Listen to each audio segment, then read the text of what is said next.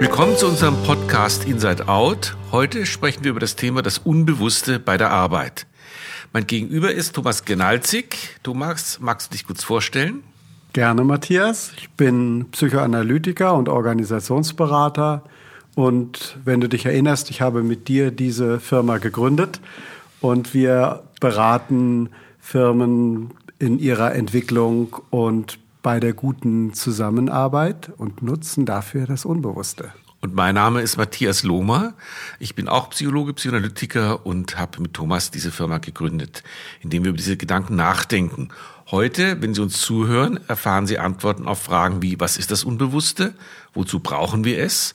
Und welche Rolle spielt es bei der Arbeit? Thomas, was ist eigentlich das Unbewusste? Wie kann man das erklären? Was ist da los? Lass mich mit einem Bild beginnen. Wenn wir überwiegend in der Parterre wohnen und dort planen, steuern, rückmelden, dann ist das Unbewusste so eine Art Kellergeschoss. Es ist ein Speisekeller. Im Speisekeller liegen Vorräte aus früherer Zeit. Das kann sehr nützlich sein, das kann sehr beängstigend sein. Und im Keller räumt man weg, was man nicht braucht. Im Keller geht man manchmal runter, wenn man was braucht. Und aus dem Keller kommen manchmal Sachen raus, obwohl man das gar nicht haben will. Es ist also wie ein zusätzlicher Puffer, den wir nutzen, damit wir im Bewusstsein nicht überladen sind. Wir lieben ja die Formulierung Wissenschaft sagt. In diesem Falle was sagt die Neurowissenschaft, die sich in letzter Zeit ja viel mit dem Unbewussten beschäftigt hat und gewisserweise unserem Urvater Freud recht gegeben hat, ja, es gibt das Unbewusste. Was sagt die zu der Rolle des Unbewussten und wie es sich bemerkbar macht? Lass mich drei Punkte zusammenfassen. Erstens, das Unbewusste bestimmt das Bewusste stärker als umgekehrt. Das heißt also, Chef im Haus ist der Keller. Zweitens, das Unbewusste legt sehr früh die Entwicklung des Menschen in den Grundstrukturen des Erlebens und der Beziehungsgestaltung fest, längst bevor du das selber planst und steuerst. Und drittens, unser Bewusstsein hat nur eine sehr geringe Einsicht in unser Unbewusstes. Umgekehrt ist der Einfluss des Unbewussten auf das Bewusstsein sehr viel stärker. Also modern formuliert, wir sind nicht wirklich Herr oder Frau in unserem Haus. Also könnte man sagen, das Unbewusste wird eigentlich gebraucht, um Erfahrungen zu verarbeiten. Es ist etwas Notwendiges und wir merken es, dass es nachts arbeitet, in Träumen, Informationen werden neu geordnet, Informationen werden verarbeitet und es beginnt eine Art von Aufräumarbeit, also manches muss in den Keller, manches kann beiseite gelegt werden, manches wird neu geordnet. Macht nachts ist mächtig was los in unserem Unbewussten. Und die Neurophysiologie hat festgestellt, ja, tatsächlich, das, es passiert vieles unbewusst.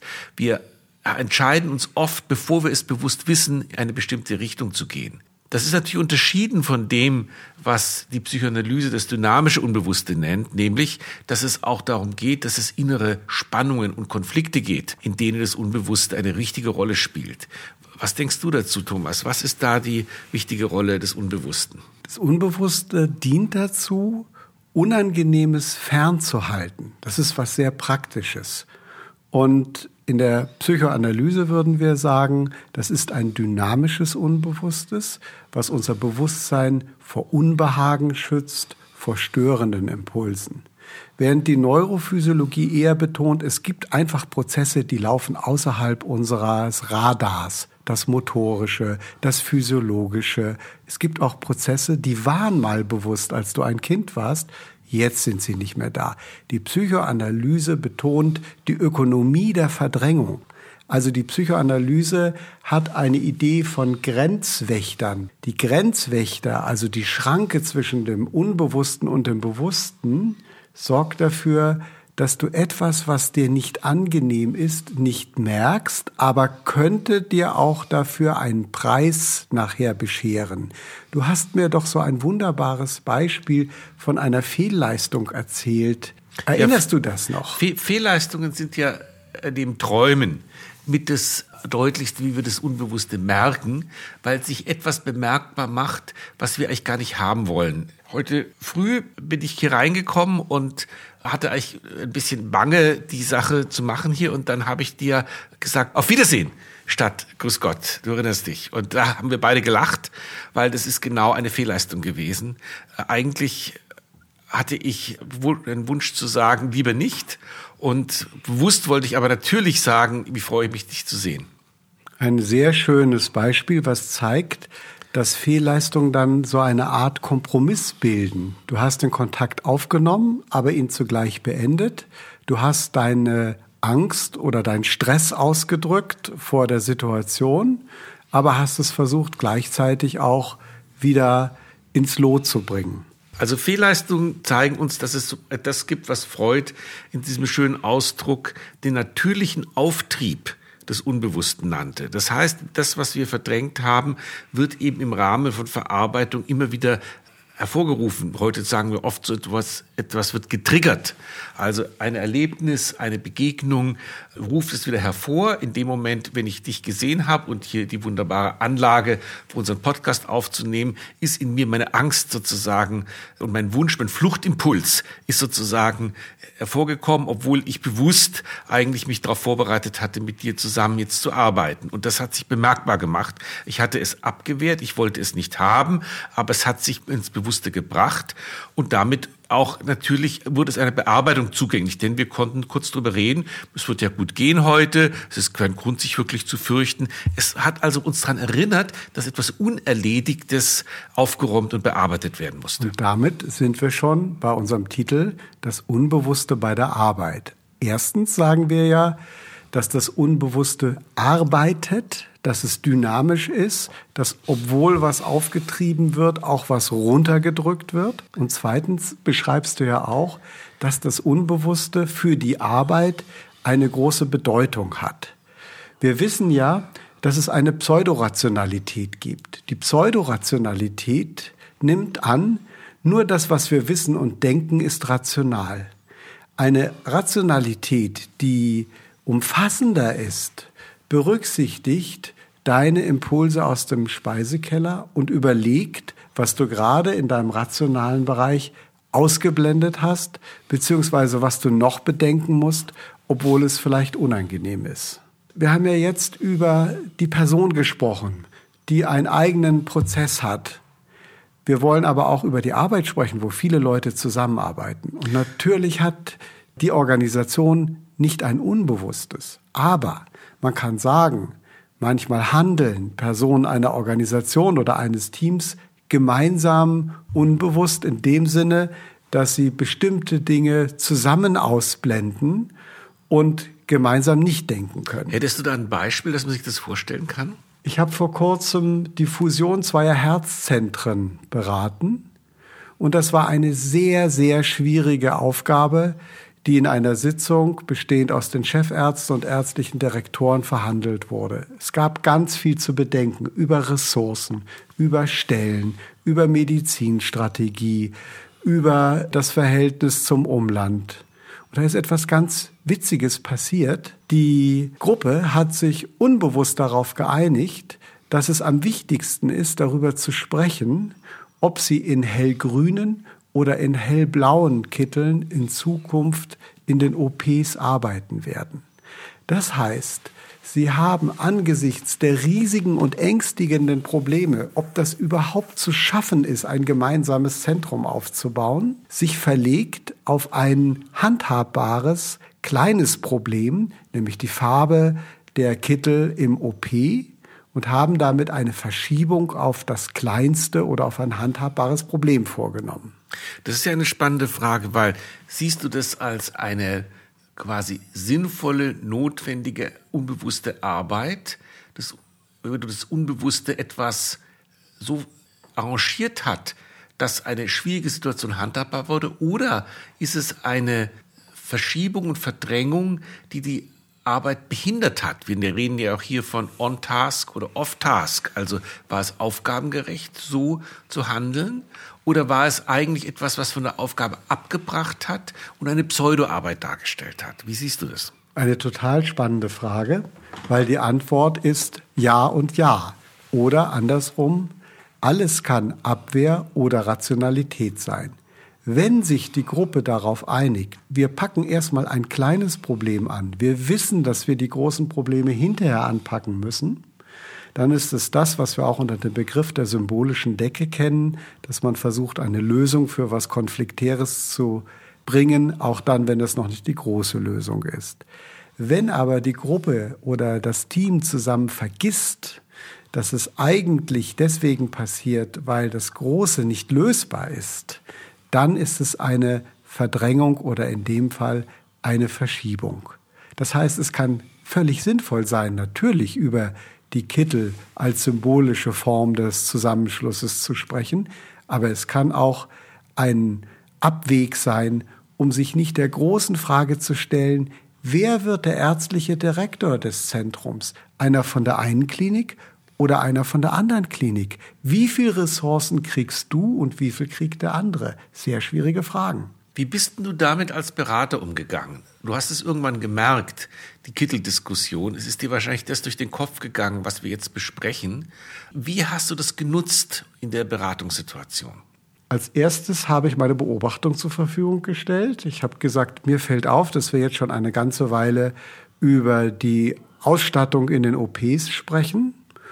Und dann habe ich meine Empfindung oder meine Überlegung dazu beigetragen und habe gesagt, nach meinem Eindruck ist das einerseits ein wichtiges Thema, was geklärt werden muss.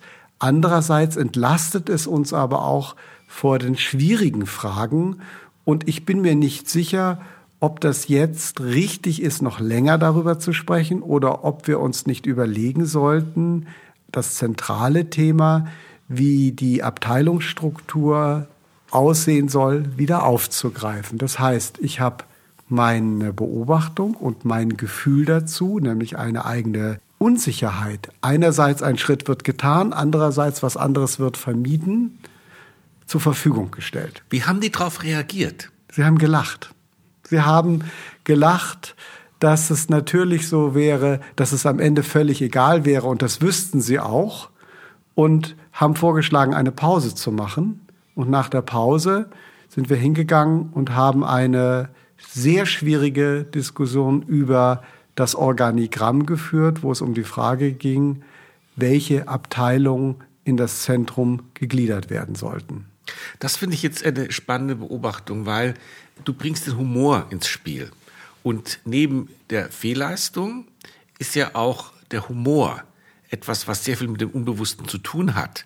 Das heißt, die haben gelacht, weil sie eine Art von vergnüglichem ertappt werden dabei hatten, du hast sie auf eine nicht verletzende, spielerische Weise ihnen gezeigt, was du bei ihnen beobachtet hast. Sie konnten sich ertappt fühlen, sie konnten dann ihr eigenes unbewusstes Agieren bemerken und es hat zu einer nicht Anspannung, sondern zu einer Entspannung geführt. Sie haben gemerkt, welches Spiel sie gemeinsam spielten und da war ein lustvolles Moment dabei.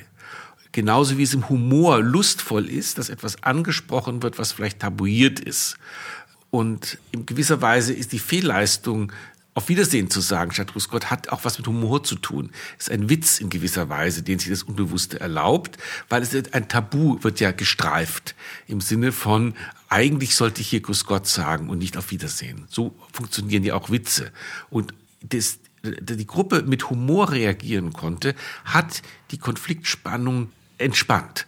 Und das scheint mir etwas ganz Wichtiges gewesen zu sein, wie wenn das Unbewusste bewusst wird, es auch zu einem Reifungsschritt führen wird und führen kann. Und das hast du mit deiner Art der Intervention den ermöglicht.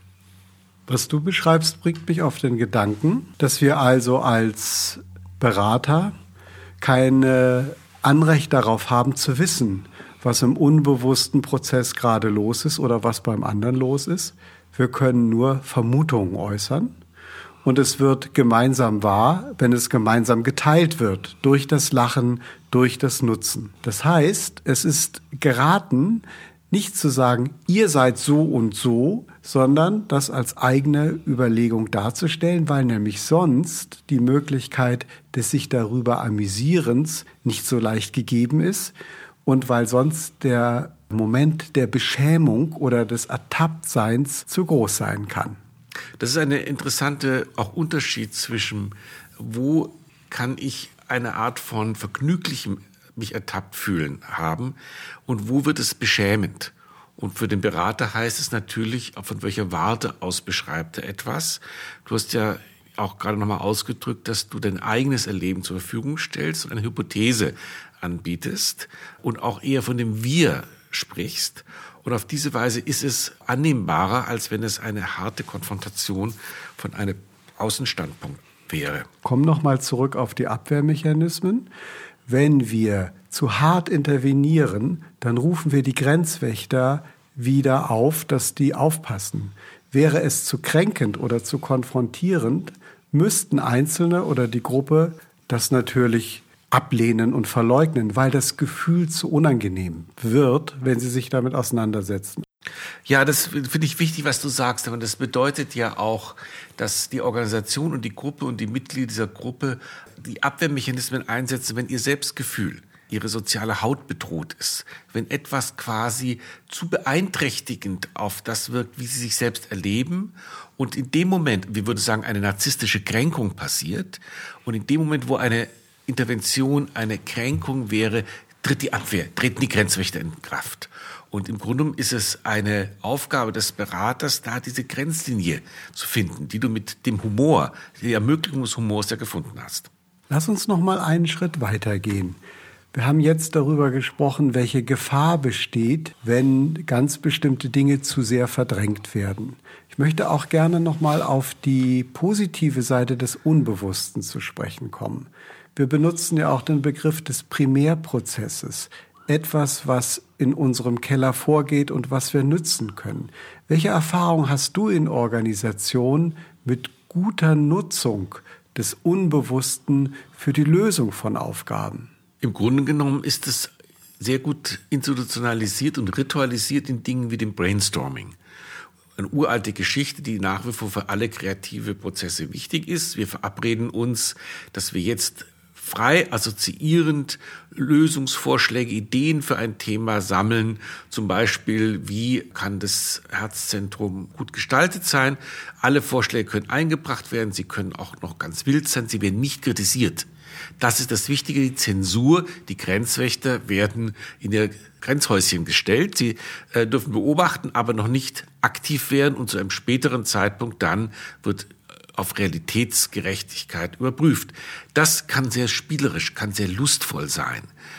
Interessant in diesem Zusammenhang, einer unserer weiteren wichtigen Väter, Winnicott, hat hier vom Thema des Übergangsraums gesprochen oder des Spielraums, also etwas, wo zwischen Realität und Fantasie agiert werden kann. Das ist besonders wichtig für Organisationen, damit sie kreativ sind und ein zweites wichtiges Moment ist zum Beispiel in der Zukunftskonferenz. Dort benutzen wir das Gleiche auch. Das heißt, zunächst wird einmal ganz weit in die Zukunft gedacht, wie könnte zum Beispiel so ein Herzzentrum blühen, wie könnte es das Wichtigste in der Gegend sein, wie könnte es gute Arbeitsplätze, hohe wissenschaftlichen Standard und ökonomischen Ertrag bringen. Was würde da alles beteiligt sein? Und alle würden zunächst mal an einem Zukunftsbild arbeiten, ohne sofort die Restriktionen mitzudiskutieren. Erst in einem nächsten Schritt wird das dazugenommen. Das sind so Beispiele, wie Organisationen sehr gut ihr Unbewusstes und ihre Ideen, die dort hervorkommen, nutzen können.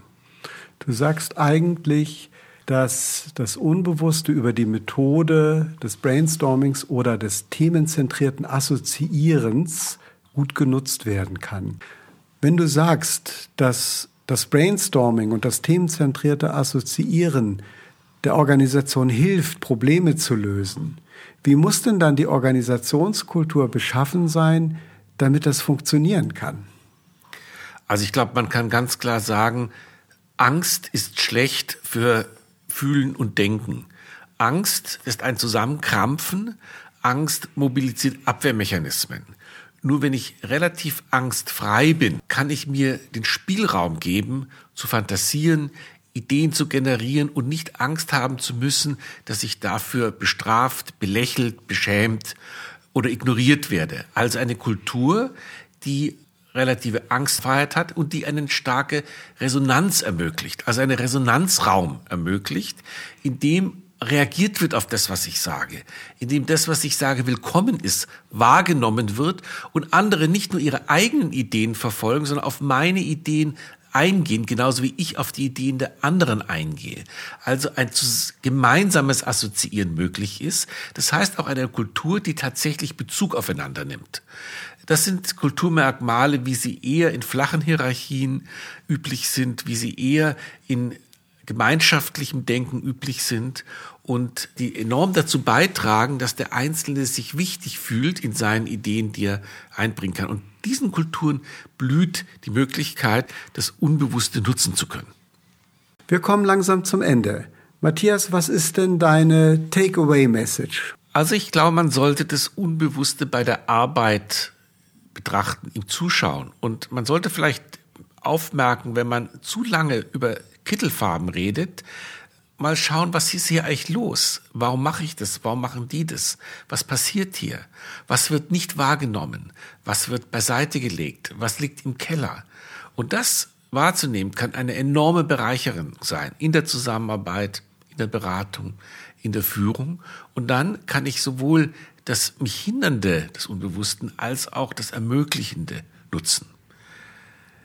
Thomas, was für ein Bild würdest du zum Abschluss unseres Podcasts nehmen, wenn du die Arbeit des Unbewussten und das Unbewusste bei der Arbeit nehmen würdest? Mein Bild wäre ein Haus mit einem Keller. Wir sind überwiegend im Parterregeschoss und es ist gut, von Zeit zu Zeit mal runterzuschauen was im Keller los ist und manchmal etwas aus dem Keller auch wieder raufzuholen. Gut. Vielen Dank fürs Zuhören. Es gibt alle zwei Wochen eine neue Folge von unserem Podcast. Wir freuen uns über euer Feedback und über eure Kommentare. Ihr könnt euch gerne melden, wenn ihr Fragen oder spezifische Themenwünsche habt.